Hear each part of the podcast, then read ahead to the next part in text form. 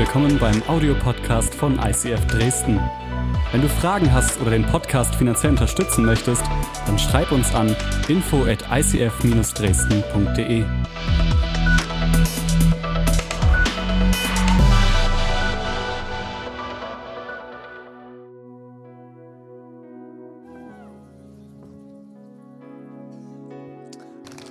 Wir starten in eine neue Predigtserie heute. Church Without Walls. War gut? Habt ihr was gelernt? Seid ihr auch Schritte gegangen? Wow, das waren schon ein paar weniger. Gut, da arbeiten wir dran. Relationships. Wir hatten eine ganz witzige Begegnung in unserem Planungstool. Äh, Planning Center Online, alle, die mitarbeiten und ehrenamtliche Mitarbeiter sind, kennen dieses Tool. Ist ein ganz spannendes Tool. Damit planen wir alles, was hier sonntags passiert. Und es gibt eine App dazu und es gibt ein paar Leute, die dürfen, die haben Schreibrechte, die dürfen etwas verändern. Und äh, der Matti bei uns aus Leipzig, der pflegt immer die Predigtserien ein und schreibt, was ist die nächste Predigtserie, was ist der Titel der Predigt, damit die Worshipper sich auch vorbereiten können, ähm, falls der René es dann nicht wieder zwei, drei Tage vorher umschmeißt wie heute. Und dort stand dann Relationships. Und der Matti saß neben mir und öffnete an seinem Laptop die Page von äh, der Predigtserie und auf einmal hatte jemand das verbessert in Relationships. Weil auf Englisch schreibt man Relationships ohne A. Das heißt nämlich Relationships, nicht Relationships. Und, äh, und er regte sich tierisch auf, wir hatten das verändert. Man kann das aber sehen, wer es war. Und dann ist er dem Ganzen nachgegangen. Also falls du dich gewundert hast, ja, wir können Englisch und nein, wir haben keinen Fehler gemacht. Es ist richtig, dass dort Real Relationships steht. Es ist ein Wortspiel aus zwei verschiedenen Wörtern, wie es das auch in Deutsch manchmal gibt. Und es bedeutet nichts anderes, als dass wir uns darüber unterhalten wollen die nächsten drei Wochen. Was heißt es und wie können wir als Kirche echt seinen Beziehungen, echte Beziehungen anfangen zu leben? Und ich habe euch einen Predigtvers mitgebracht. Der steht im 1. Mose 2, Vers 18 und ich lese aus der Hoffnung für, Alte, äh, Hoffnung für alle. Äh, Gott der Herr sagte, es ist nicht gut, dass der Mensch allein ist. Ich will ihm jemanden zur Seite stellen, der zu ihm passt. Jesus, ich danke dir, dass du heute Morgen zu uns sprechen willst. Ich bete, dass du unsere Herzen jetzt vorbereitest für alles, was du zu sagen hast. Wir lieben dich. Amen. An dieser Stelle vielen Dank, Johnny, der heute Morgen ganz spontan eingesprungen ist. Aus dem Sauerland extra angereist. Nein, Spaß. Du weißt jetzt, wo es gut ist zu leben. Ne? Na gut. Nichts anderes solltest du in Sachsen sagen, sage ich aus Erfahrung. Nein, Spaß. Wir lieben es, hier zu sein und wir wollen nirgendwo anders leben. Vielleicht nicht in Dresden, weil hier gibt es Dynamo-Fans. Jetzt aber gut, oder? Jetzt reicht's aber. Jetzt reicht's aber, René. Jetzt reicht's. Nein, wir lieben es wirklich. Ich liebe es, im Osten zu leben. Wir lieben es, hier in Sachsen zu leben. Und meine Frau und ich sagen immer, sofern der Herr uns nicht nach Kalifornien beruft, weil da ist immer Sonne, äh, werden wir in Sachsen bleiben. Es gibt keine schönere Region in Deutschland. Ich meine es wirklich von ganzem Herzen. Alles andere war Spaß. Spaß. Nächste Woche wird es richtig spannend, wenn du schon gerade am Zweifeln bist, ob du nächste Woche wiederkommst. Nachdem, was ich jetzt alles gesagt habe oder warum auch immer. Äh, nächste Woche solltest du auf jeden Fall da sein, da geht es um Sex. Und äh, wir als Kirche reden über Sex. Ich kann als Pastor Sex sagen, ohne dass alle vom Stuhl fallen und ich liebe es. Dafür solltest du aber auch sorgen, dass deine Kinder nächste Woche besser in der Kids Church sind, okay? Weil wir werden nächste Woche werden wir wirklich ans Eingemachte gehen. Ich freue mich wirklich. Let's talk about Sex. Wenn wir als Kirche nicht über Sex reden, wer redet sonst über die Sex? Die Welt. Wenn wir nicht als, als Christen Bücher darüber schreiben oder sonstiges und nicht darüber reden, werden wir uns die Infos in der Welt holen und dort ist es nicht immer die beste Möglichkeit. Ich sage nicht, dass alles falsch ist, aber nicht immer die beste Möglichkeit, sich Informationen zu holen. Deswegen werden wir nächste Woche darüber reden und ich glaube, das ist ein Thema, wo du dabei sein solltest. Oh, ich bin noch Single. Halleluja, dann bist du heute richtig, weil die Predigt heißt heute Single, aber nicht allein. So, jetzt sagst du, oh, ich bin verheiratet, kann ich rausgehen? Nein, kannst du nicht, weil Single sein hat auch was mit dir zu tun. Und da werden wir uns heute ein bisschen mehr drüber unterhalten. Ich will noch einmal kurz darauf eingehen. Die Reihe hat es schon gesagt, wir haben ab heute die Next Step Lounge vorne im Foyer. Wenn du das erste Mal da bist oder eine der ersten Male da bist oder du hast Fragen, wie du eine Group finden kannst oder ein Team finden kannst, bitte komm nachher einfach in der Next Step Lounge vorbei. Die wird ab jetzt jeden Sonntag dort sein und es geht dabei darum, dir zu helfen, deinen Next Step zu finden in der Kirche, in deinem Glauben, in deinem Leben. Und wir werden das in den nächsten Monaten immer mehr ausbauen. Das ist der erste Start und es lohnt sich immer mal wieder da vorbeizuschauen und nicht nach dem Gottesdienst straight zum Braten nach Hause zu rennen. Wir wollen uns heute anschauen, den Einstieg in das Thema Relationship, wie können wir echt Beziehungen äh, leben. Und meine Frau und ich erleben seit einigen Jahren so einiges, was das Thema Beziehung angeht. Erstens sind wir sieben Jahre verheiratet. Das ist für viele Leute in Deutschland schon ein Wunder. Das andere ist, dass es natürlich auch sehr herausfordernd ist, miteinander eine Ehe und eine Beziehung zu leben. Aber das andere ist, zusammen zu arbeiten. Diese Predigt ist mit sehr viel Streit entstanden. Meine Frau und ich predigen nämlich heute zusammen, meine Frau in Leipzig, ich in Dresden und wir versuchen dieselben Predigten zu predigen und das ist bei uns immer sehr, sehr herausfordernd. Bei David und mir läuft das relativ easy, wir schicken uns gegenseitig die Notizen hin und her, telefonieren, einmal fertig. Nicht so mit meiner Frau. Wir denken komplett verschieden, unterschiedlicher können wir gar nicht denken. Wir, wir schreiben Predigten so unterschiedlich, wie es nur geht. Und deswegen ist diese Predigt unter sehr viel Kampf entstanden, aber das werden meistens die besten Predigten. Aber eine Sache, die wir auch erleben, ich arbeite seit 14 Jahren in Kirche, ich bin seit 14 Jahren im pastoralen Dienst vollzeitlich und es ist extrem spannend. Ich habe erlebt, dass wir mehr Zeit mit Seelsorge und Heilung beim Thema Beziehung verbringen, als damit uns vorzubereiten auf Beziehung.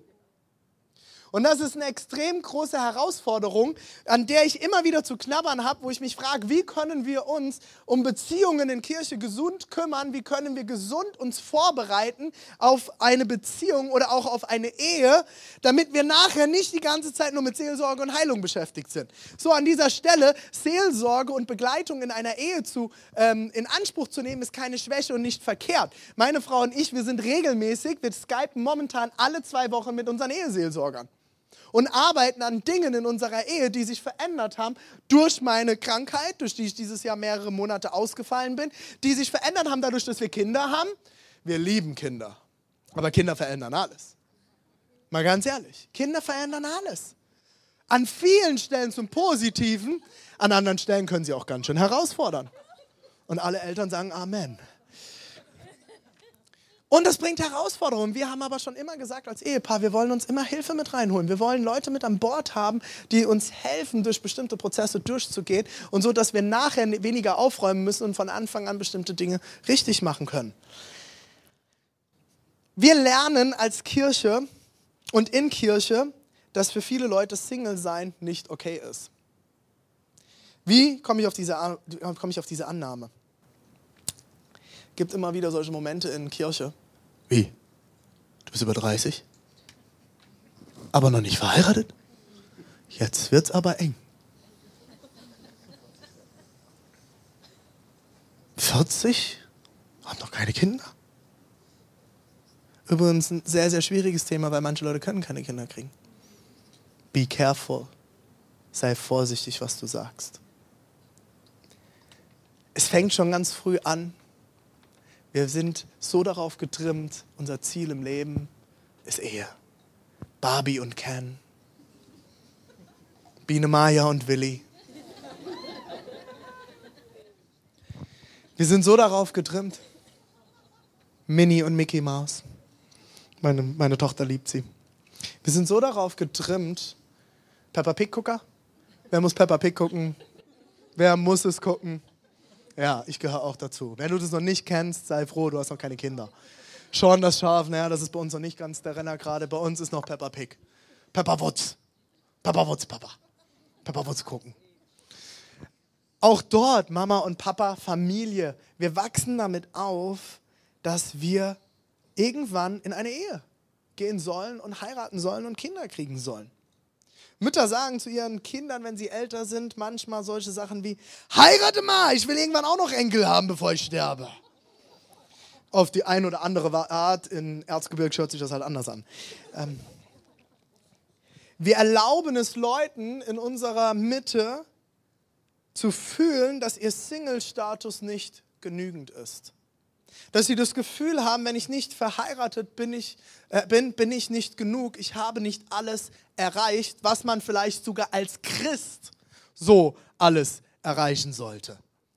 Das Problem dabei ist, viele versuchen die Zeit des Alleinseins am Ende zu verleugnen oder nur noch auszusitzen, um irgendwann an den Punkt zu kommen, an dem sie endlich einen Partner haben werden.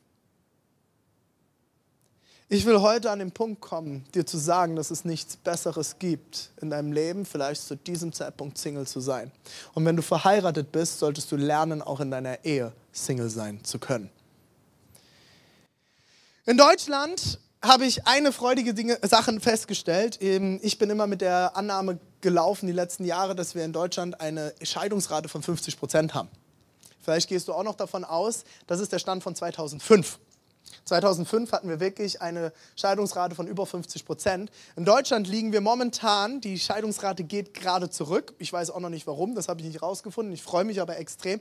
Wir liegen momentan bei 30 bis 40 Prozent, je nach Statistik.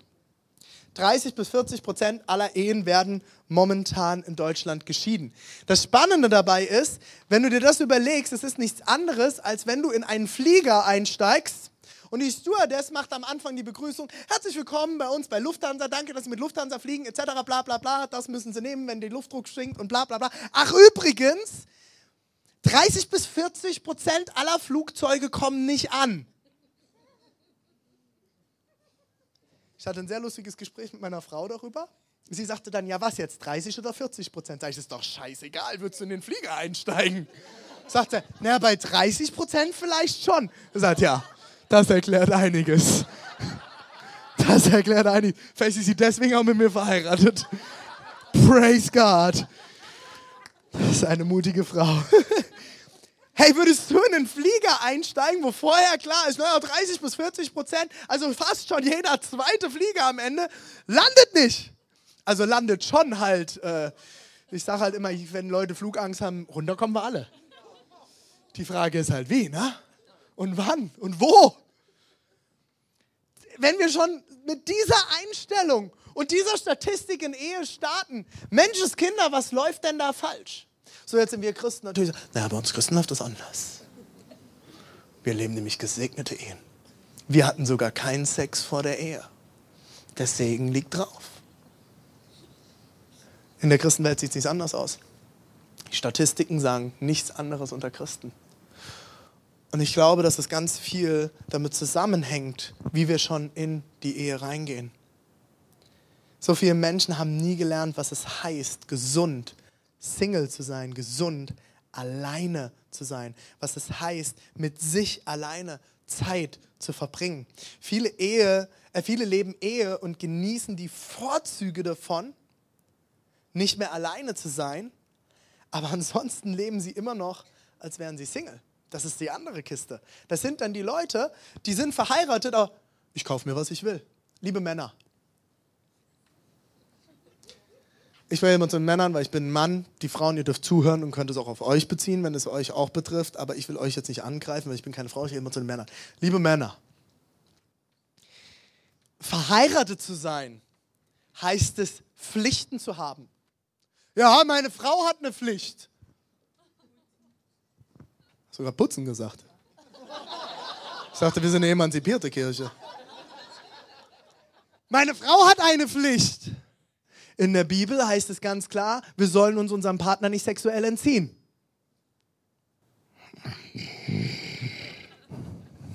Wenn du so in eine Ehe gehst und nicht gelernt hast, deinen sexuellen Trieb vor der Ehe zu kontrollieren, wirst du in deiner Ehe ein riesengroßes Problem kriegen. Wir haben Rechte und Pflichten in einer Ehe. Aber in dem Moment, wo du Ehepartner wirst, kommen Pflichten auf dich zu und es werden sich Dinge in deinem Leben verändern. Wisst ihr warum? Ich lese euch mal einen Vers vor. 1. Mose 2,24. Aus diesem Grund verlässt ein Mann seinen Vater und seine Mutter, verbindet sich mit seiner Frau und wird völlig eins mit ihr. Aber ich bin doch immer noch ein Individuum. Halleluja. Ihr seid zu zweit ein Individuum. Ihr seid jetzt eins. Mir hat das mal, ich war, als ich noch in Frankfurt gearbeitet hat, hatten wir einen Ältesten in der Gemeinde, der war auch Ältester, also der Älteste in der Gemeinde. Er war über äh, 65 und das war weitaus der älteste Mann in unserer Gemeinde damals und er hat äh, einen Kuchen zu einem Teammeeting mitgebracht. Und ich sage, oh Wilfried, hast du, hat deine Frau gebacken für uns? Nein, ich habe gebacken. Er sagt, wie du hast gebacken, jetzt veräppel mich nicht, du hast nicht den Kuchen gebacken. Ich weiß ganz genau, dass er nicht gebacken hat. Und dann guckt er mich an, doch, durch meine Frau. So, als allererstes kam in mir auf, du Chauvinistenschwein. Du alter Chauvi, das war ja klar, dass das aus deiner Generation kommen muss. Und dann sagt er mir, René, ich habe eins in der Ehe verstanden und gelernt und das gebe ich dir mit, bevor du jetzt heiratest. Das war so ungefähr ein halbes Jahr, bevor wir geheiratet haben. Wenn du verheiratet bist, bist du eins. Wenn meine Frau backt, backe ich. Wenn ich putze, putzt meine Frau. So, nicht wie ihr das jetzt denkt. Meine Frau putzt durch mich. Wenn ich siege, siegen wir. Wenn ich verliere, verlieren wir. Wir sind eins. Und Leute, warum sage ich das an der Stelle? Weil so viele Ehepaare genau an diesen Punkten immer wieder knabbern. Wenn du verheiratet bist, gibt es nicht mehr dein Geld. Wenn du verheiratet bist, gibt es nicht mehr meins, sondern als allererste wir, unsers. Ich rede mit meiner Frau, wie wir mit unserem Geld umgehen. Ich rede mit meiner Frau, was wir ausgeben. Ja, man kann ein Taschengeld, vielleicht hast du Gütertrennung. Interessantes Thema. Die Bibel spricht davon, wir sind eins. Ich sage dir nicht, dass du die Gütertrennung aufheben solltest, aber vielleicht solltet ihr mal drüber reden und nachdenken, warum ihr euch immer noch davor scheut, gemeinsam eins zu sein an dieser Stelle. Wir sind eins. Und jetzt kommt der Hammer. Und Leute, deswegen, deswegen ist es so schlimm, wenn Ehen geschieden werden. Weil es am Ende geht es darum, dass zwei Menschen, die miteinander verheiratet sind, die eins werden, zwei Seelen, zwei Körper, die eins geworden sind, auseinandergerissen werden. Und jetzt sagst du vielleicht, ja, so schlimm ist es nicht. Es gibt auch so viele Geschiedene. Ich kenne auch Geschiedene, die sind glücklich damit. Die haben eine ganz tolle Patchwork-Familie. Unterhalte dich mal wirklich mit jemandem, durch eine, der durch eine Scheidung gegangen ist und frag die Person mal wirklich ehrlich, Eier auf den Tisch, wie geht's dir damit? Was hast du erlebt? Was ist in dir passiert?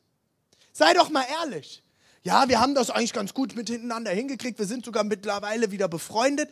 Aber jetzt mal ganz ehrlich, was ist in deiner Seele passiert? Ihr wart eins. Ihr wart eins. Die Bibel ist so klar an der Stelle. Leute, Maleachi 2, Vers 16. Denn der Herr, der allmächtige Gott Israels, sagt, ich hasse Ehescheidung. Ja, ich verabscheue es, wenn ein Mann seiner Frau so etwas antut. Darum nehmt euch in Acht und brecht euren Frauen nicht die Treue. Zwei Sachen dazu. Warum wird hier der Mann angesprochen? Weil laut mosaischem Gesetz im Alten Testament nur der Mann der Frau einen Scheidebrief geben durfte. Erstens. Zweitens, warum steht hier, du sollst der Frau nicht die Ehe brechen? An der Stelle in dem Zusammenhang, weil der einzige Weg, wie eine Ehe geschieden werden konnte, war dadurch, dass die Frau Ehebruch begangen hat. Ich finde diese Sätze, Leute, jetzt könnt ihr sagen, was ihr wollt. René, wie kannst du sowas sagen? Wenn du heute hier bist du bist geschieden, du bist herzlich willkommen. Du hast jedes Recht in dieser Kirche, wie jeder andere auch. Wir sind keine Kirche, die, die geschiedene Menschen verurteilt. Im Gegensatz, äh, äh, im Gegenteil, komm her, wenn wir dir helfen können, wieder über diese Sache, die du dort erlebt hast, hinwegzukommen. Warum steht das hier? Weil Gott es zutiefst traurig macht, wenn Menschen diesen Schmerz, diesen Zerbruch und diesen Zerriss in ihrem Leben erleben müssen. Ich habe so viele Leute auf meinem Stuhl im Büro sitzen gehabt in der Seelsorge,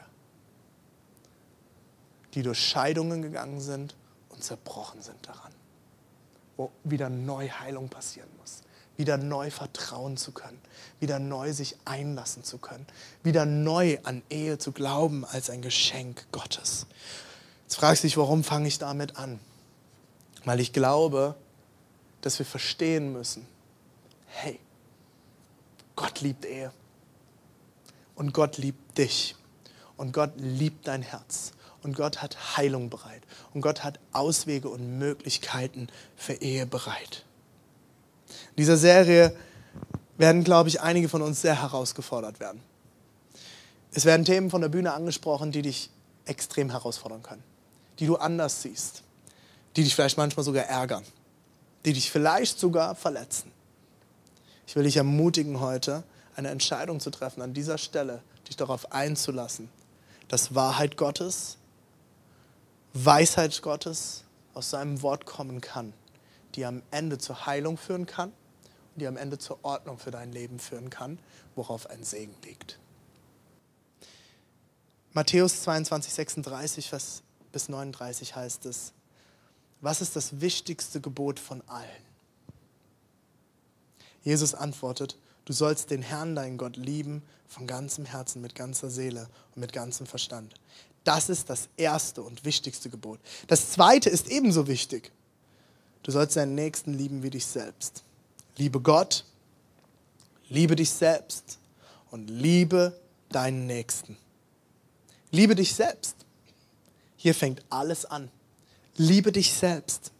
Viele von uns waren, glaube ich, nicht lange genug alleine mit sich selbst unterwegs, um zu lernen, sich selbst wirklich zu lieben. Und Leute, hier geht es nicht um eine zeitliche Komponente. Ich kenne Leute, die waren Ewigkeiten Single und waren trotzdem nicht lange genug mit sich selbst unterwegs, um zu lernen, sich selbst zu lieben. Ich kenne Leute, die waren sehr kurz Zeit, kurze Zeit Single und mit sich alleine haben nicht sich die Zeit genommen, mit sich selbst alleine unterwegs zu sein.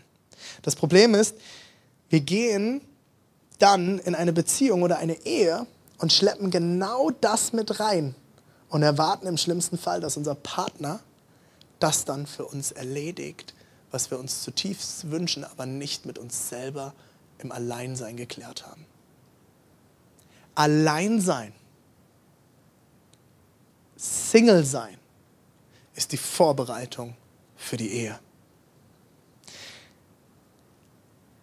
Das Problem ist, wenn du nicht gelernt hast, Single zu sein, legst du die Erwartung als unvollkommene Person, eine unrealistische Erwartung auf eine andere unvollkommene Person, dass sie Dinge in dir klärt und Löcher in dir stopft, die du mit dir selber klären solltest. Wenn du nicht allein sein kannst, kannst du auch nicht zu zweit sein. Das sind diese Momente, wo Leute sagen, ich fühle mich so ungeliebt. Ich finde mich nicht schön. Ich brauche jetzt einen Mann, der mir sagt, dass ich schön bin. Soll ich dir was sagen? Gott sagt dir, dass du schön bist, weil er hat dich geschaffen. Und das ist etwas, was du mit deinem Gott klären musst. Ich brauche jemanden, der stolz auf mich ist. Warum kann mir mein Mann nie sagen, dass er stolz auf mich ist? Weil du nicht gelernt hast, als du alleine warst, mit dir zu klären, dass es einen Gott gibt, der stolz auf dich ist. Es ist schön, wenn dir dein Mann sagt, dass er stolz auf dich ist. Liebe Männer, ihr solltet das tun. Liebe Ehefrauen, ihr solltet das tun bei euren Männern. Liebe Männer, ihr solltet euren Frauen jeden Tag sagen, wie schön sie sind und dass ihr sie liebt. Ich versuche jeden Tag meinen Kindern und meiner Frau mindestens einmal am Tag zu sagen, ich liebe dich. Aber wisst ihr was? Meine Frau ist nicht darauf angewiesen. Wenn du darauf angewiesen bist, hast du nicht gelernt, mit dir alleine zu sein. Dieses Loch zu stopfen ist nicht die Aufgabe eines Partners. Also fragst du dich jetzt vielleicht, muss ich erst alles mit mir selbst hinbekommen, bevor ich heirate? Ist ja auch Quatsch. Niemand geht vollkommen in die Ehe. Niemand. Nein, du musst verstanden haben, dass du Gott den Raum gibst, dein Ding mit dir als Single zu machen, machen äh, zu lassen, um in dir die Reife, Verantwortung, Heilung und vieles andere hervorbringen zu können. Selbst in einer Beziehung und in einer Ehe. Auch in einer Ehe und einer Beziehung, du bist zwar eins mit deiner Frau oder deinem Mann, aber du bist immer noch Single. Du bist immer noch eine einzelne Person. Und die Dinge, die in dir los sind, kann dein Partner nicht für dich klären. Aber du kannst eine Bereitschaft aufbringen, dass Gott in deinem Leben Dinge tun kann, die Heilung bringen kann. In der Seelsorge Dinge hervorbringen kann. Im Gebet Dinge hervorbringen kann. In der Predigt vielleicht irgendwas anstoßen kann. Meistens sind die Dinge, wo du dich am meisten in der Predigt darüber ärgerst, dein Problem. Oh. Hör auf die Verantwortung an Partner, Leiter, Chefs, Pastoren oder Seelsorger, Eltern oder wen auch immer abzugeben. Ja, meine Mama hat mich halt nicht genug geliebt. Du bist erwachsen. Get over it. Werd erwachsen und übernimm die Verantwortung dafür und kläre es. Ja, deine Eltern haben dir nicht alles gegeben, weil deine Eltern nicht perfekt sind, weil sie Menschen sind und nicht Gott sind. Aber du hast einen Gott in deinem Leben, der Dinge in deinem Leben verändern kann.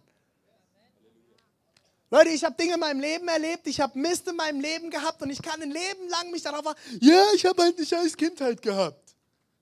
Dann hast du eben eine scheiß Kindheit gehabt. Das musst du später mit Gott im Himmel klären, warum. Aber auf dieser Erde wirst du nicht aus dieser Rolle rauskommen und wirst du nicht Veränderungen erleben und wirst du niemals beziehungsfähig werden, wenn du diese Dinge nicht auf dieser Erde angehst. Und zwar jetzt. Und indem du das auf andere abwälzt, ja, mein Pastor predigt halt nicht genug. Oder blöd.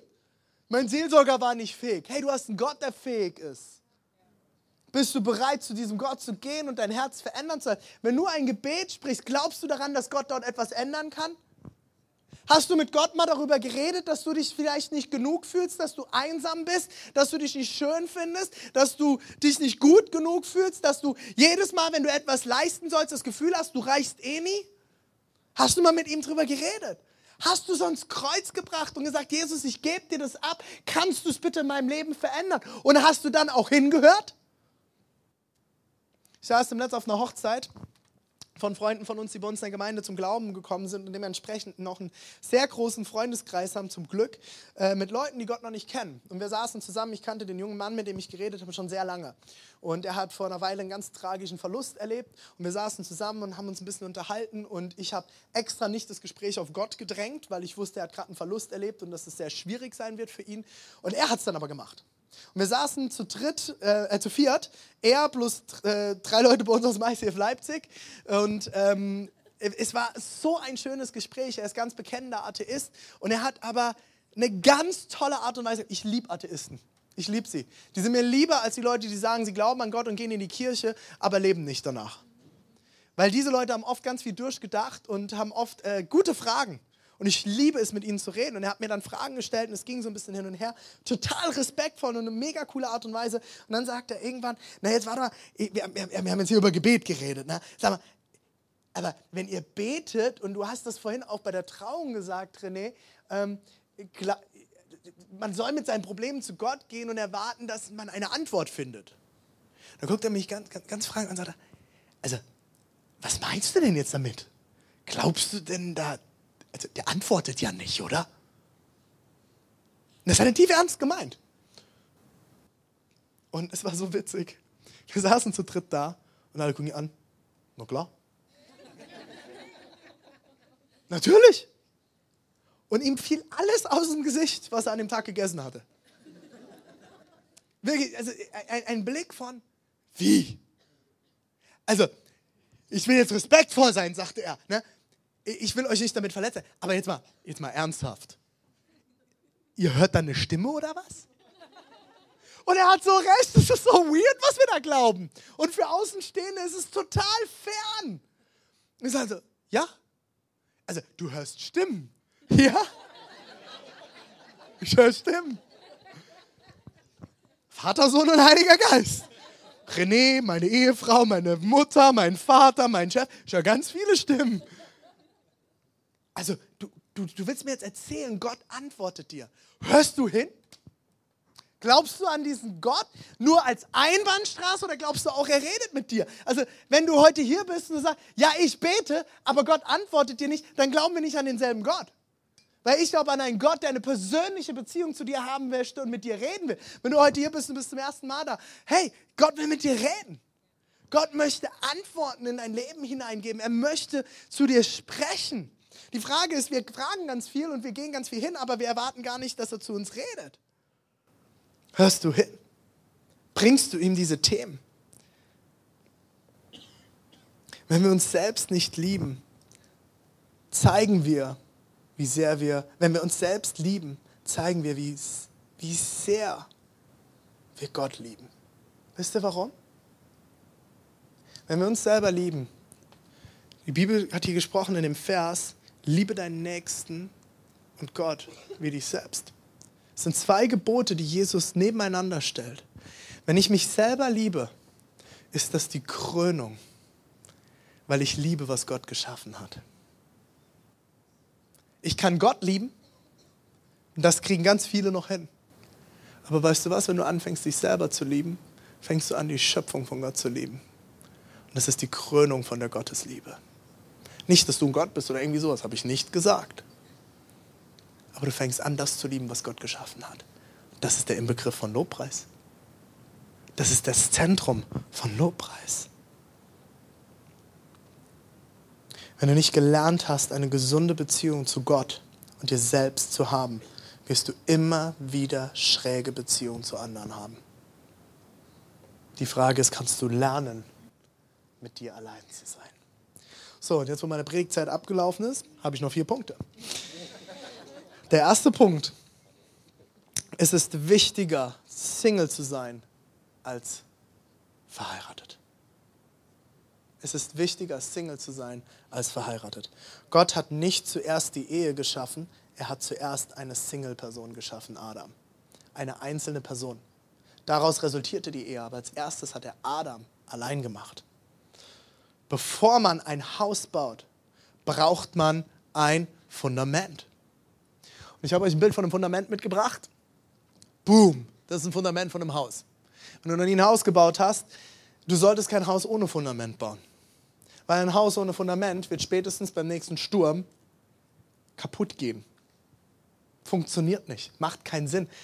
Unter diesem Fundament, dieses Fundament ist eine gegossene Betonplatte mit Stahl und was weiß ich nicht. Das kann euch die Conny nachher besser erklären, wie das funktioniert und wo man was braucht. Das Problem ist, wenn du dieses Fundament nicht hast, wird dieses Haus zusammenbrechen wie ein Kartenhaus. Beim nächsten Luftstoß. Das erleben wir ganz viel in Ehe, das erleben wir ganz viel in Beziehungen. Ich bin manchmal schockiert, wie schnell Leute ihre Ehe. Naja, wir haben uns halt auseinandergelebt. Was ist das? Die Bibel kennt das nicht. Die Bibel kennt nur Ehebruch als Scheidungsgrund. Wenn ihr euch auseinandergelebt habt, dann könnt ihr euch auch wieder zusammenleben. Ist halt Arbeit. Aber ihr habt sie auch dazu kommen lassen, dass ihr euch auseinandergelebt habt. Und Leute, hey, ich will hier niemanden angreifen, damit vielleicht ein bisschen auf die Füße treten, aber nicht angreifen. Ich weiß genau, was es bedeutet, sich auseinanderzuleben. Auch wir können in unserer Ehe ganz toll nebeneinander herleben. Wir leiten eine Kirche, wir leiten drei Kirchen fast, wir leiten äh, knapp 600 Menschen in Ostdeutschland. Ich habe genug angestellt, ich habe den ganzen Tag was zu tun. Wir haben zwei Kinder, das kann sehr herausfordern in der Erziehung. Wer hat schon mal äh, äh, Probleme gehabt mit der Erziehung und Streit darüber, wie man die Kinder erzieht? Oh, Halleluja. Hey, man kann sich ganz schnell in der Ehe auseinanderleben. Aber sorry, ihr habt es so weit kommen lassen. Ihr habt eurer Ehe nicht den Wert gegeben und die Priorität, dass ihr euch auseinandergelebt habt. Habt ihr schon was von Date Nights gehört? Verbringt ihr Zeit miteinander? Halleluja. Eine Person. Das Problem ist, ganz viele bauen das Haus der Ehe, das Ehehaus bauen sie ohne Fundament. Das Fundament ist am Ende auch Single sein zu können und allein sein zu können. Wenn du nicht allein sein kannst, hast du kein Fundament für dein Haus. Dein Single-Dasein ist das Fundament für das Ehehaus. Ein Haus ohne Fundament wird in sich zusammenfallen. Dein größtes Ziel sollte sein, Frieden mit Gott und dir selbst zu bekommen. Dein größtes Ziel sollte nicht sein, einen Ehepartner zu finden. Das ist nicht das Ziel. Das Ziel sollte sein, dass du alleine mit dir Zeit verbringen kannst. Wisst ihr, wie ich das das erste Mal gemacht habe? Ich habe das nie gelernt. Ich habe es gehasst, alleine zu sein. Ich habe, wenn ich freitags abends nichts zu tun hatte als Single, habe ich die Krise gekriegt, habe alles dafür getan, dass ich ja in Gemeinschaft komme. Und zur Not gab es Alkohol. Ich habe mir irgendwann gesagt, ich muss das von meiner Ehe lernen, wenn mir das ein Seelsorger gesagt hat. Und ich gesagt, was ich jetzt machen werde, ich werde fünf Tage Schweigeexerzitien machen in der katholischen Kirche. Und ich bin fünf Tage lang in Schweigeexerzitien gegangen. Das einzige Buch, das ich mitnehmen durfte, war die Bibel. Ich habe so viel Bibel gelesen. Halleluja. Hab ich wirklich.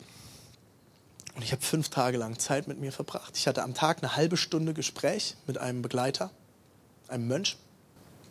Und den Rest habe ich nur Zeit für mich gehabt. Oh, es war so schwer am Anfang. Aber es war so gut am Ende. Dieses Jahr habe ich vier Wochen alleine mit mir Zeit verbracht. Für vier Wochen habe ich mich rausnehmen müssen, gesundheitlich. Und bis darauf, dass ich meine Schwiegermutter einmal am Tag kurz getroffen habe oder morgens und abends, wir aber nicht viel, mega viel miteinander geredet haben, weil wir beide unser Ding gemacht haben und das auch abgesprochen hatten, war ich alleine. Oh, ich habe so gute Saunagänge gehabt. Ich liebe Saunieren. Ich habe die Sauna bei meinen Schwiegereltern sogar kaputt gesauniert. Wirklich, am Ende hat sie nicht mehr funktioniert. Kam dann raus, dass ich sie wohl überbelastet habe. Wie noch mal meine Sauna überbelastet. Aber die Haftpflicht hat einen Teil gezahlt. Hey, alleine sein ist etwas, was du lernen kannst. Und wenn du noch, wenn du dann am Ende noch einen Partner obendrauf bekommst, ist das die Sahnehaube. Aber dein Ziel sollte es nicht sein, einen Partner zu finden, sondern mit dir auch alleine leben zu können und Gott in dein Leben hineinsprechen zu lassen. Jetzt sitzt vielleicht der ein oder andere hier, René, zu spät. Bin verheiratet. Auch für dich gibt es Hoffnung. Fang an in deiner Ehe. Also du kannst mir nicht sagen, dass ihr 24-7, 24 Stunden, sieben Tage die Woche miteinander nur Zeit habt. Fang an, die Zeiten, die du alleine hast, zu nutzen und mit dir Zeit zu verbringen. Zweitens, Ehe ist nur so gut wie dein Alleinsein. Deine Ehe ist nicht das, was das Haus baut. Du baust das Haus. Du baust das Haus. Das, was du bist, wie du handelst, wie du denkst, was du fühlst, wenn du alleine bist, bringst du in deine Ehe und das baut am Ende das Haus. Somit baust du dein Haus. Was jeder von euch beiden alleine ist, wird das Haus am Ende zusammenbauen. Und sorry, Girls, aber ein Tag mit Make-up und einem schönen Kleid wird dein Inneres nicht verändern. Liebe Männer, nur weil ihr das erste Mal in eurem Leben einen passenden Anzug tragt, heißt es nicht, dass euer Inneres sich verändert und auf einmal alles gut wird. Das Single-Dasein sollte die Vorbereitung und dein Fundament für dein Eheleben sein. Wie viel Zeit verbringst du mit dir? Wie viel Zeit verbringst du mit Gott? Wann hast du dir zuletzt was Gutes getan? Ich kenne ganz viele Leute, die sagen, ich bin nicht geizig. Ich gebe voll gerne an andere. Wann hast du dir das letzte Mal was Gutes getan? Vielleicht bist du geizig mit dir selbst. Die einen sind nämlich geizig mit sich selbst, die anderen sind geizig mit anderen. Auch du darfst dir was Gutes tun. Warst du mal alleine mit dir im Kino? What? Total weird. Vielleicht nicht. Hast du dich schon mal alleine in einen Café gesetzt und einen Kaffee getrunken? Warst du mal alleine was essen? Ich habe letztes Jahr das ein paar Mal machen müssen. Das ist total geil. Ich hatte so gute Zeit mit mir selber und mit dem Herrn.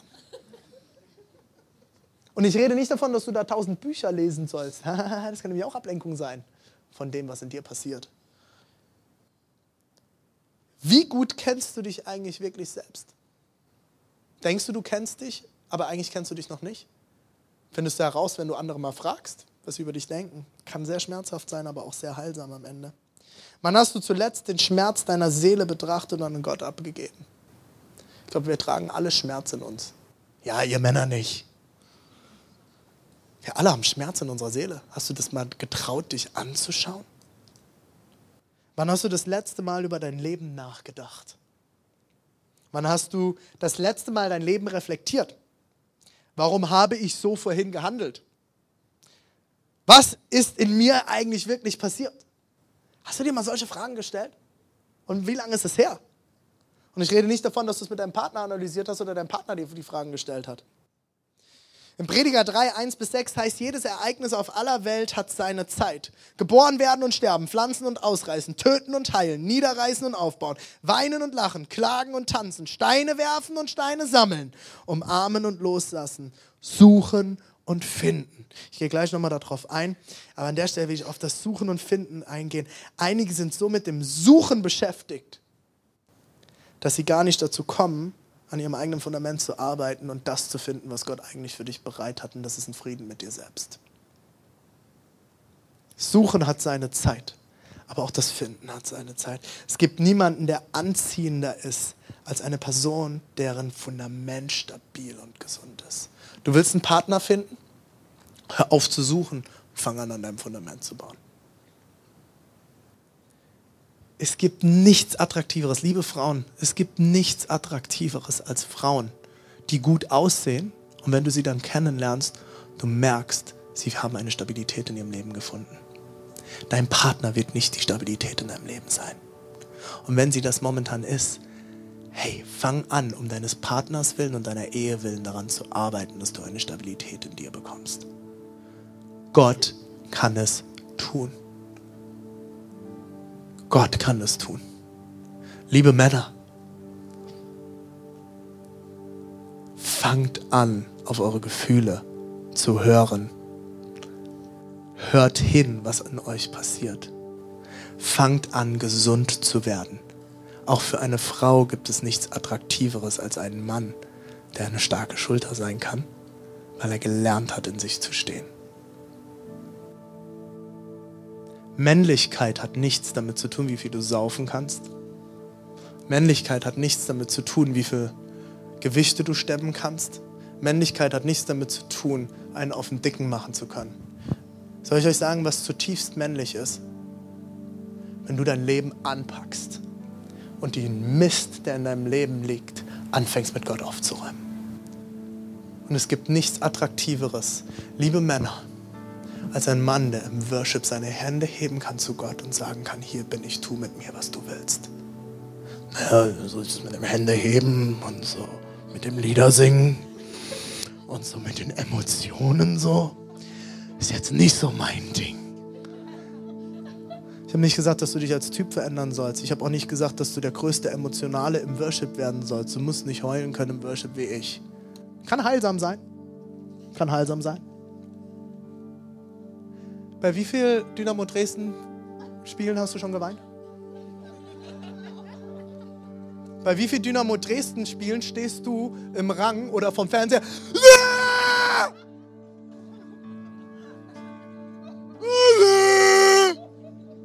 Ich hasse Fußball. Ich hasse Fußball. Wisst ihr warum? Da können die Männer auf einmal den besten Worship machen. Da können sie sogar Gefühle zeigen. Fang an, Gefühle zu zeigen. Fang an, dich mit dir auseinanderzusetzen. Das Team oben sagt mir schon Stopp. Ich sag, wann Stopp ist. Die Predigt ist fertig wenn gesagt ist, was gesagt werden muss. Wenn du den ganzen Tag zockst, Netflix schaust, abhängst, mit anderen Party machst, arbeitest, alle möglichen Substanzen zu dir nimmst, um dich selber nicht ertragen zu müssen, statt dich mit dir selbst auseinanderzusetzen, wirst du niemals in eine gesunde Beziehung kommen. Wirst du niemals in eine gesunde Beziehung kommen. Fang an, dich mit dir auseinanderzusetzen. Es ist okay, das ist mein dritter Punkt, ich komme jetzt zum Schluss. Es ist okay, Single zu sein. Es ist okay, Single zu sein, aber es ist nicht gut, alleine zu sein.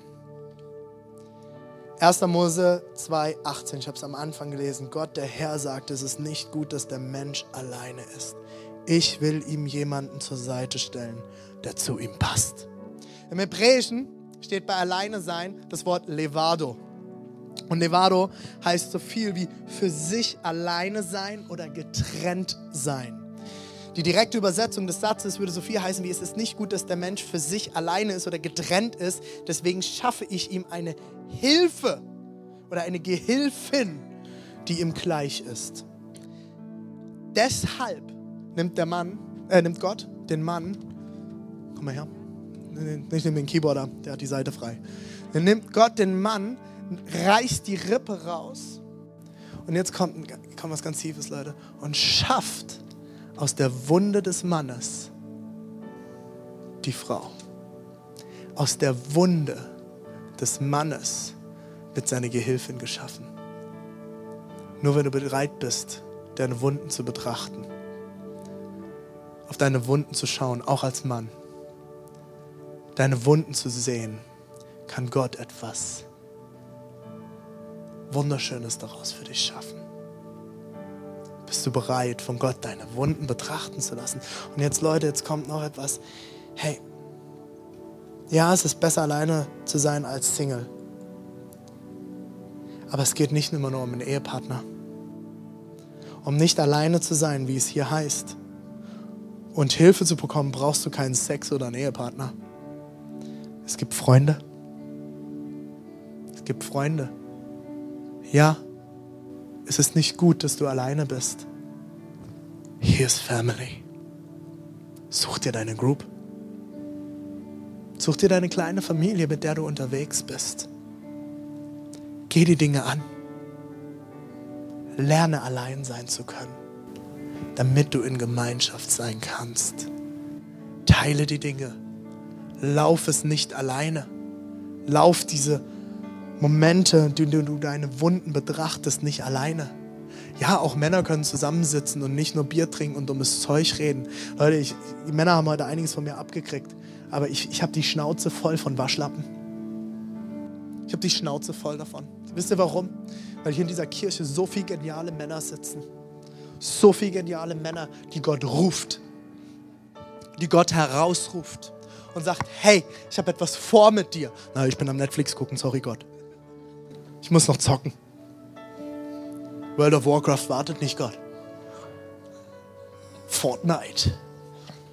FIFA.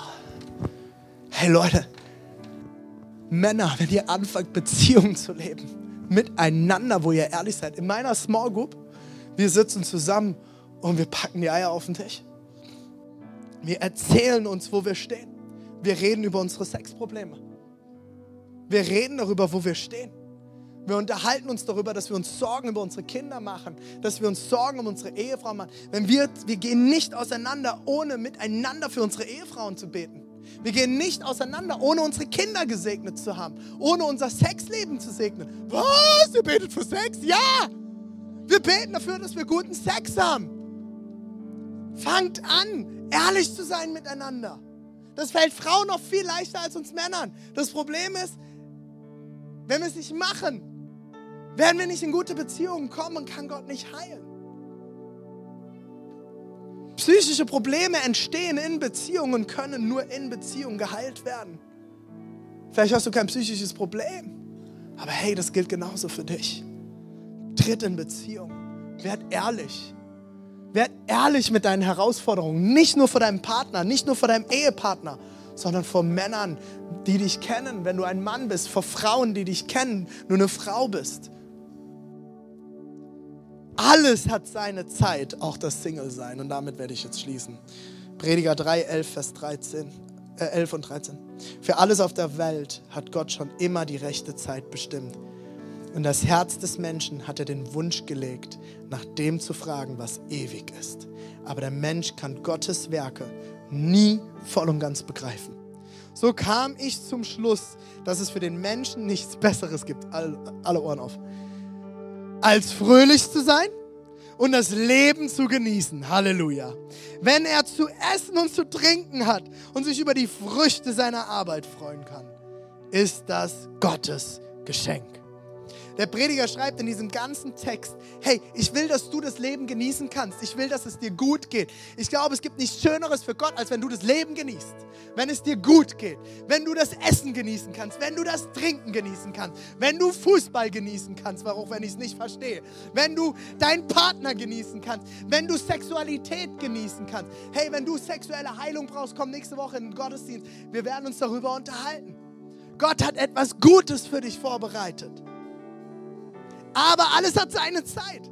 Single sein hat seine Zeit, Dating hat seine Zeit, Partnerschaft hat seine Zeit, Verlobt sein hat seine Zeit, Ehe hat seine Zeit, Kinder haben seine Zeit. Das Problem ist, wir wollen immer alles genau hier und jetzt. Warum nutzen wir nicht jede Phase mit ihren Vorzügen und genießen sie?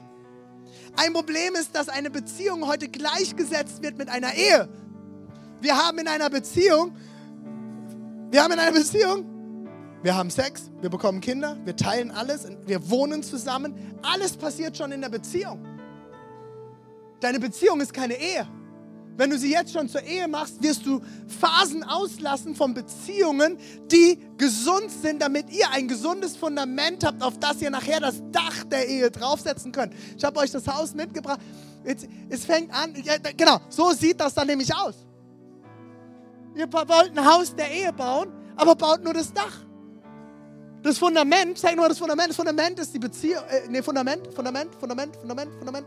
Eins weiter vorne, eins weiter vorne. Ah, here we go. Fundament ist das Single-Dasein. Im Single-Dasein lernst du mit dir alleine klarzukommen, lernst dich zu leben, zu lieben, lernst, was es heißt, wer du bist.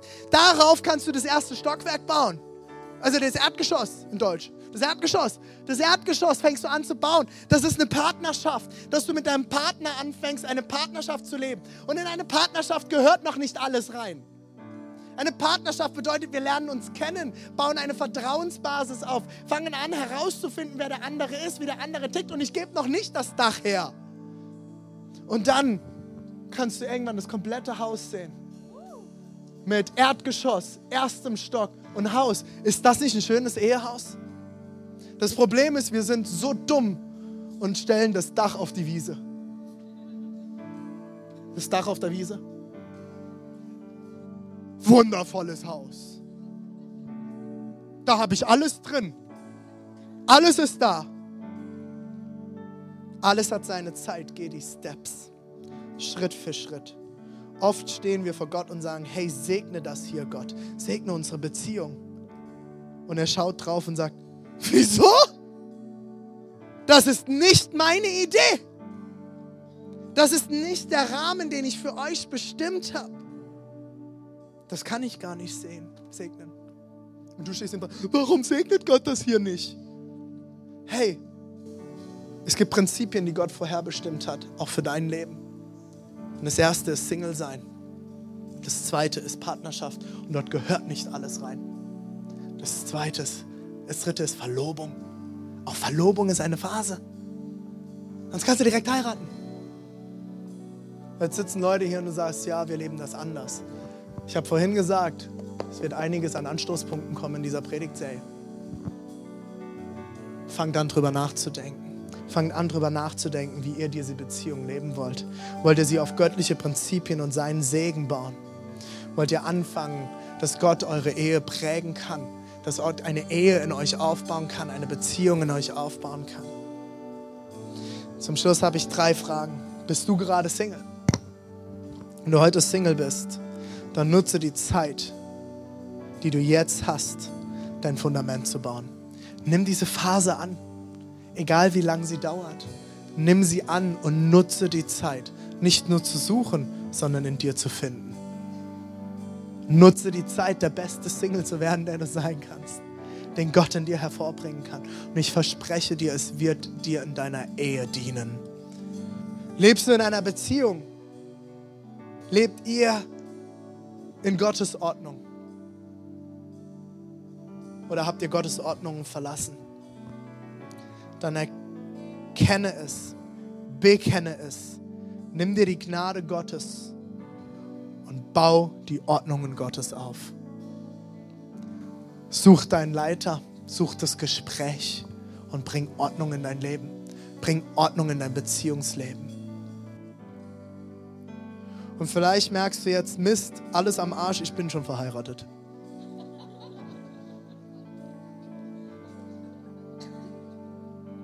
Dann fang an, in deine Ehe zu investieren, indem du in dich investierst und ineinander investierst. Gebt einander den Freiraum, den ihr braucht, um einander kennenzulernen. Nehmt euch Zeit. Und als letztes, vielleicht merkst du jetzt, Mist, bei mir ist wirklich alles am Arsch, bei mir ist alles anders, ich bin geschieden, ich lebe in einer Patchwork-Familie, alles ist nicht so, wie du es heute gesagt hast, René, ich gehe total entmutigt nach Hause. Hey, Gottes Gnade ist jeden Tag neu. Gottes Heilung ist jeden Tag neu. Gottes Ordnung ist jeden Tag neu. Nimm es heute, hier und jetzt an. Bekenne, wo du stehst und geh die Schritte. Nimm den Schmerz an, der in deinem Leben war und fang an, Gottes Heilung zuzulassen. Weil wenn du noch vor der nächsten Beziehung stehst, du wirst den alten Mist mitnehmen. Wenn du schon in einer neuen Beziehung bist, dann geht es an, damit ihr nicht wieder an denselben Punkt kommt. Unsere Ehebegleiter, die uns begleiten, sie ist dreimal geschieden, er ist zweimal geschieden. Und jetzt leben sie seit Jahren in einer glücklichen Ehe, weil sie aber angefangen haben, die Dinge anzugehen mit Gott. Lass uns gemeinsam aufstehen. Und bevor ich von der Bühne geschmissen werde, werden wir noch miteinander beten. Ich habe es angekündigt, liebes Team. Was gesagt werden muss, muss gesagt werden. Und zum Glück hat Gott keine Uhr. Und später als allererstes, dass wir gleich schneller abbauen können, damit wir keine Probleme mit dem Kino kriegen. Aber hey, ich will euch nicht hier rauslassen, bevor ich nicht mit euch gebetet habe. Bevor ich dir nicht die Möglichkeit gegeben habe, heute direkt auf das zu reagieren, was Gott vielleicht in deinem Herzen getan hat. Lass uns gemeinsam die Augen schließen, damit jeder, jeder Einzelne hier Privatsphäre hat. Ich bin der Einzige, der noch schaut, weil ich mit dir beten will. Ich frage dich jetzt an dieser Stelle, bist du Single und willst heute anfangen, dein Fundament zu legen und neu zu legen, dann leg jetzt in diesem Moment deine Hand auf dein Herz. Leg sie auf dein Herz als ein Zeichen von hier ist mein Herz, Gott. Du darfst neu ein Fundament in mir legen. Ich werde jetzt für dich beten. Jesus, ich bete für jeden Einzelnen, der heute hier ist und Single ist und jetzt die Hand auf seinem Herz hat. Jesus, ich bete, dass jede einzelne dieser Personen ihre Singlezeit annehmen kann und anfangen kann. Anfangen kann sie anzunehmen. Anfangen kann sie zu nutzen. Jesus, ich bete, dass dieses Alleinsein und dieses Single-Sein nicht eine Belastung ist, sondern zum größten Segen ihres Lebens wird. Dass Veränderung dadurch in ihr Leben kommt, dass Veränderung in ihr Herz kommt, in ihre Seele kommt, in ihren Geist kommt, Jesus. Ich bete für Selbstannahme, ich bete für Frieden, Jesus. Ich bete für Frieden mit dir und mit anderen und ihrer Geschichte. Jesus, ich bete, dass du Fundamente baust heute an diesem Tag, beginnst Fundamente zu legen. In Jesu Namen, Amen. Zweite Gruppe, mit der ich beten will, ist weiter die Augen geschlossen. Ich will mit dir beten, wenn du heute hier bist und sagst, ich möchte neue Ordnungen in meiner Beziehung legen. Ich brauche Mut, mit meinem Partner zu reden. Ich brauche Kraft, ich brauche Weisheit. Dann leg jetzt die Hand auf dein Herz. Nimm nicht die Hand deines, deines Partners jetzt. Dein Partner muss das selber erstmal mit Gott klären. Leg deine Hand auf dein Herz.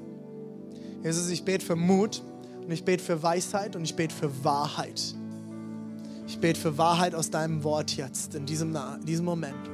Und ich bete für Mut, neue Schritte zu gehen in dieser Partnerschaft bete für Mut und Weisheit, neue Schritte zu gehen, auch wenn sie manchmal unbequem sind und schwieriger sind, als vielleicht der andere Weg ist. Wenn es bedeutet, vielleicht zwei Wohnungen zu stemmen, wenn es bedeutet, zwei Mieten zu stemmen, wenn es bedeutet, immer noch hin und her zu fahren und nicht beieinander zu übernachten, was auch immer dran ist. Ich bete, Jesus, dass du Mut schenkst und die Kraft schenkst, diese Schritte zu gehen und auch an manchen Stellen Schritte zurückzugehen. Ich bete jetzt die Gnade Gottes über deinem Herzen aus. Es geht nicht um Verurteilung, es geht nicht darum, dich selbst zu verurteilen. Nimm die Gnade Gottes an. Bitte um Vergebung und nimm die Gnade Gottes an in diesem Moment.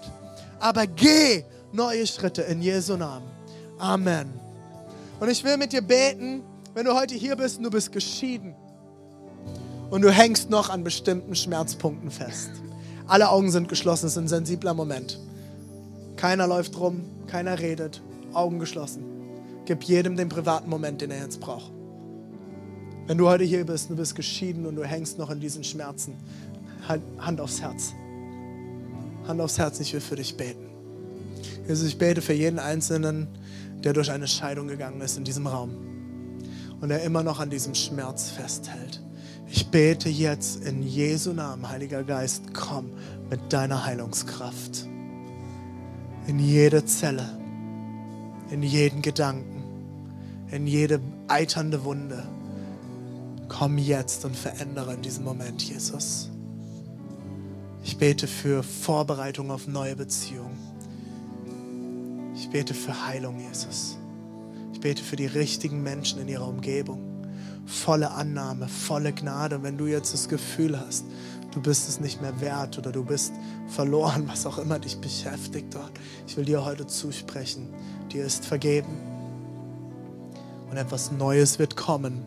Und auch diesen Schmerz wirst du mit Gott überwinden und er wird dich stärker machen und mehr zu der Person machen, zu der Gott dich gedacht hat, wenn du ihn tun lässt. In Jesu Namen. Amen. Und ich möchte mit den Leuten beten, die heute hier sind, sagen, ich möchte meine Ehe aufräumen. Du bist verheiratet du musst aufräumen. Du musst lernen, alleine zu sein, was auch immer dein Thema ist. Augen noch einmal geschlossen und du heute merkst, bei dir in der Ehe stimmen Dinge nicht, Hand aufs Herz und ich will für dich beten. Jesus, du siehst alle Ehepaare in dieser Kirche. Ich segne die Ehen in unserer Kirche, Jesus. Ich segne diese Ehen. Ich bete für starke Ehemänner, für weise Ehemänner. Ich bete für starke Ehefrauen, für weise Ehefrauen. Leute, die sich nicht gehen lassen, die auf sich zentriert sind, auf sich schauen, sondern Ehepartner, die aufeinander schauen, füreinander sorgen, füreinander da sind. Ich bete für gesunde Seelen, Jesus, die sich um sich selber kümmern, damit sie sich um ihren Partner kümmern können. Ich bete, wo schräge Erwartungen sind, dass diese schrägen Erwartungen aufgedeckt werden und rausgeschmissen werden in deinem Namen. Jesus, ich bete, wo nicht genug Zeit miteinander verbracht wird, wo schlecht Zeit miteinander verbracht wird, wo es keine Quality Time in den Ehen gibt. Ich bete, dass du das aufbrechst, dass du das überführst. Ich bete für gute Gesprächskultur. Ich bete für Ehrlichkeit. Ich bete für Verletzlichkeit, Jesus. Und ich bete für Sensibilität auf beiden Seiten. Jesus, ich bete, dass du diese Ehen, Väter und Mütter in unserer Kirche stärkst. Diese Kirche ist aufgebaut auf gesunden Beziehungen. Und ich bete, dass du das Zentrum von Kirche, die kleinste Instanz, die Ehe segnest jetzt in diesem Moment. Ich bete für Mut, Dinge anzusprechen. Ich bete für Kraft, Dinge auszuräumen, Jesus. Und ich bete für Wahrheit. Ich bete, dass die Wahrheit an den Tisch kommt, auf den Tisch kommt, dass Ehrlichkeit diese Ehen bestimmt und dass alles, was am Licht ist, nicht mehr angreifbar ist für den Feind. Und Feind, ich untersage dir in dieser Kirche, Ehen zu zerstören, Ehen anzugreifen, Familien zu zerstören in Jesu Namen. Wir weisen dich zurück. Du hast hier keine Vollmacht, du hast keine Macht, diese Ehen hier zu zerstören. Und ich bete, Heiliger Geist, dass du kommst mit deinem Segen, dass du kommst auf die Singles, dass du kommst auf die Partnerschaft, dass du kommst auf die Verlobten, dass du kommst auf die Ehen und dass du Neues schaffst, dass du Neues hervorbringst immer wieder zurück zur ersten Liebe zu dir, zurück zur ersten Liebe zueinander. In Jesu Namen. Amen.